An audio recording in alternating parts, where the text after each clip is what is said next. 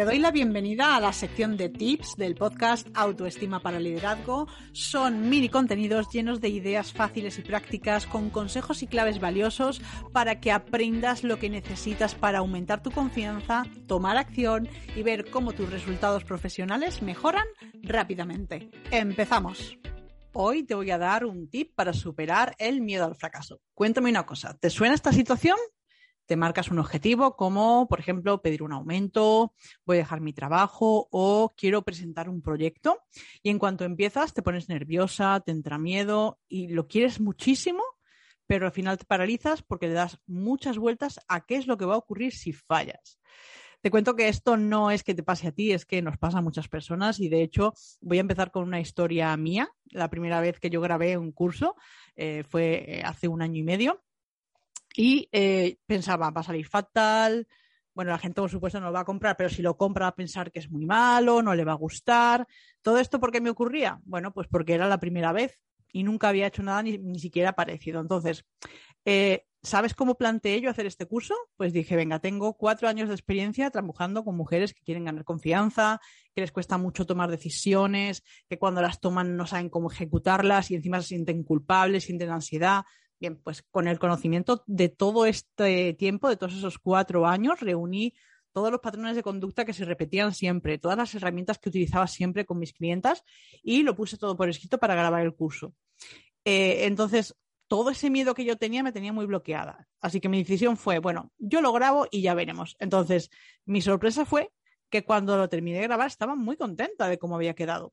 Pero claro, al principio estaba aterrorizada y por eso hoy te voy a contar cómo lo hice yo, para que tú puedas aplicar exactamente el mismo truco.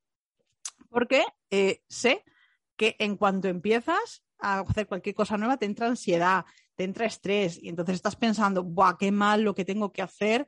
Y eh, lo más fácil es posponerlo. Entonces, para empezar, voy a ayudarte dándote otro truco. Escucha el episodio 134 que se llama Recupera el control de tus emociones con esta herramienta.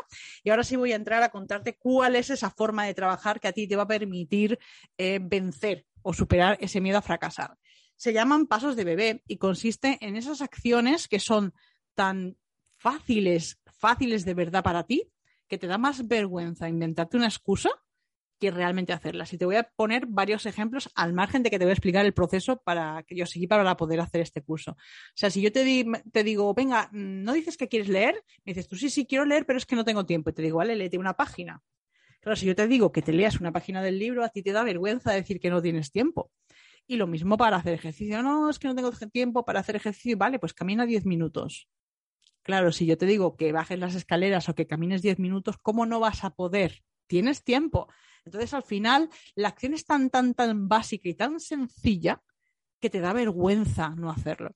Entonces, trasladando esto a, a esa creación de ese curso, eh, lo primero que me paralizó es que yo no sabía qué nombre ponerle al curso. Entonces dije, bueno, mm, como yo veía que trataba de hacerlo y no me salía, pues lo que hice fue, bueno, pues lo dejo y ya pediré ayuda. Y la realidad es que, bueno, al final el curso se llamó Mentalidad Ganadora y fue una persona que me dio esa idea, me gustó, creí que representaba muy bien eh, los objetivos, como te he dicho, de conseguir confianza, de tomar decisiones, de poder ejecutarlas para acercarte a tus objetivos profesionales. Y ahí se quedó. Pero yo, como en ese momento no era capaz, pues lo que hice fue, bueno, pues lo dejo. Y entonces, ¿qué hice? Escribir todos los temas así de forma global, en un folio, de los que yo quería hablar porque me parecían que eran cosas importantes. Y luego, una vez que tuve esos temas como más grandes, ya tenía, bueno, el nombre lo tuve después, como te digo, pero una vez que ya tenía esos temas como, digamos, como los títulos de los módulos, ya empecé a pensar, vale, y dentro de cada módulo de qué voy a hablar. Y empecé a anotar ideas, ideas sueltas, simplemente lo que me venía, pum, pum, una detrás de otra. Y después lo que hice fue ordenar esas ideas y de esas ideas que yo había escrito empezaron a venir más cosas. Entonces, si te das cuenta, el hecho de tener el curso grabado eh, se consiguió por el hecho de arrancar, por el hecho de ignorar que no sabía qué nombre ponerle y empezar a escribir ideas en un papel. Esos son los pasos de bebé, es decir, las tareas más pequeñas de todas que seas capaz de hacer y que siempre estén enfocadas a acercarte a su objetivo. ¿Por qué? Porque como son cosas tan sencillas, tipo leerte una página de un libro, lo que haces es que cuando ya lo tienes hecho, eh, inmediatamente empiezas a tener energía, empiezas a tener motivación y empiezas a comprometerte porque ¿en serio crees que vas a dejar el libro después de una página? Si lo dejas es porque realmente no lo quieres leer porque no te gusta, pero no porque no puedas seguir leyendo. Entonces, ¿por qué funciona? Pues porque acabas de reducir el concepto de éxito no a un resultado, no sé, leerte el libro, que era el curso, no, no, ya no es un resultado grande que te sobrepasa, que te agobia, que te angustia, no. Ahora mismo el éxito es actuar, tomar acción. ¿Qué acción? Cualquiera pequeña que te haga progresar que te permita impulsarte y sobre todo superar la procrastinación, que es como te he dicho antes, cuando tú pospones. Pero es que la procrastinación es un problema bastante común en la sociedad. Hay un porcentaje muy alto de gente a la que le ocurre y no se trata solo de posponer una tarea, se trata de que tú estás posponiendo voluntariamente una tarea que sabes que es importante, que sabes que te va a causar perjuicio si no lo haces y aún así pospones. ¿Y qué pasa? Que cuando vuelves a retomar y tienes que volver a empezar con la tarea, pues no solo tienes el problema que tenías al principio, sino que incluso te ha generado mucha más ansiedad.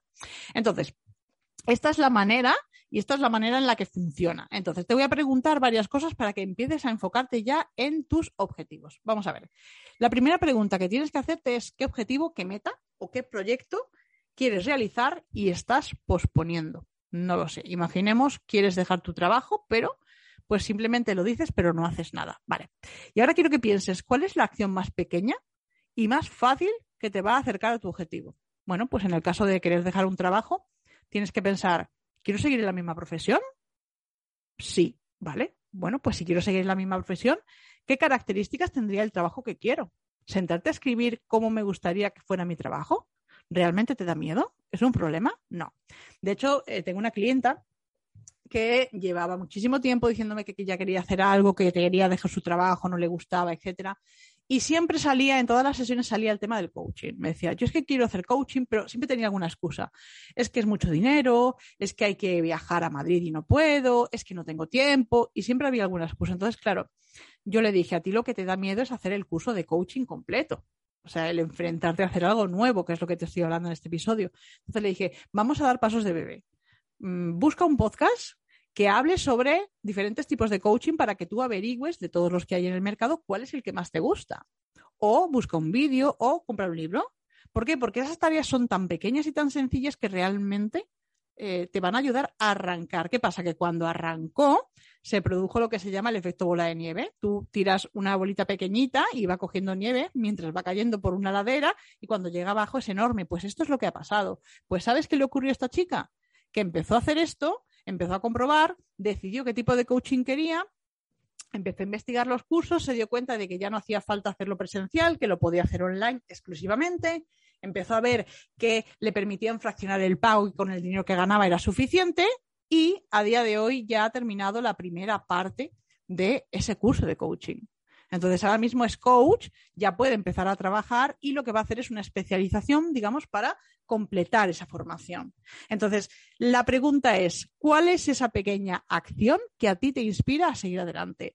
Si estos contenidos te gustan, suscríbete y así la próxima semana, cuando venga el episodio, tendrás la notificación inmediatamente. Y eh, para que sepas que puedes seguir trabajando esto de forma más profunda y a un precio muy asequible, pero con un efecto muy potente, quiero recordarte que tienes a tu disposición el curso Derrota tu versión No Puedo. Solo 47 euros de manera temporal porque estoy en oferta de lanzamiento y eh, profundizo muchísimo más sobre este tema para que puedas empezar a arrancar tu proyecto profesional.